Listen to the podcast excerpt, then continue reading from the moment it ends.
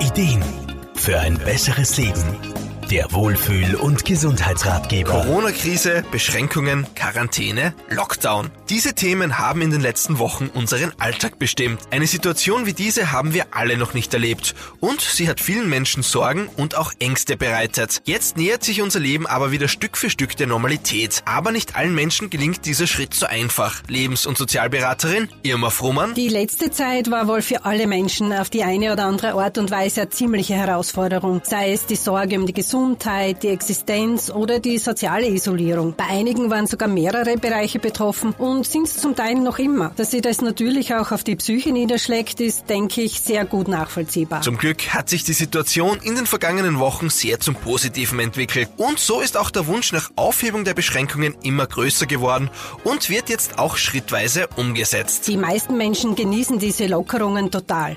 Wieder mal bummeln gehen, sich wieder mit Familie und Freunden treffen, vielleicht sogar einer einem Lokal- oder Gastgarten, na, das ist schon fein. Aber sind wir ehrlich, Mund- und Nasenschutzmasken, Desinfektionsstationen und der so oft erwähnte Abstandsbabyelefant, die erinnern uns nach wie vor daran, dass die Sache heute noch immer nicht ganz überstanden ist. Während einerseits Menschen diese Freiheit im Rahmen der erlaubten Möglichkeiten auskosten, stellt sich für den ein oder anderen schon die Frage, wie sieht es trotz der genauen Vorgaben und Richtlinien eigentlich mit meiner Sicherheit aus? Bin ich überhaupt vor einer Ansteckung sicher? Wie kann ich mit der Krise umgehen? Pauschalrezept gibt's da ja keins. Was man aber sehr wohl machen kann, ist eben sich an die Empfehlungen halten, auf gesunde Ernährung achten, Bewegung machen. Die Medien sind zurzeit ja sehr Corona-lastig und was da auch immer sehr gut tut, ähm, seinem Geist zumindest einmal am Tag für 20 oder 30 Minuten eine Corona-freie Zeit zu gönnen, womit man sich auch immer gut ablenken kann. Also ich bin überzeugt, da findet jeder seine ganz individuelle Möglichkeit. Viele nutzen dieses Runterfahren auch als Möglichkeit, um einmal in sich zu gehen. Es gibt aber auch Menschen, die von Grund auf mehr Probleme im Alltag haben, weil sie zum Beispiel mit übermäßigen Ängsten zu kämpfen haben. Für diese Personen kann die Rückkehr in den Alltag in diesen Zeiten besonders schwer sein, weshalb Hilfe anzunehmen ein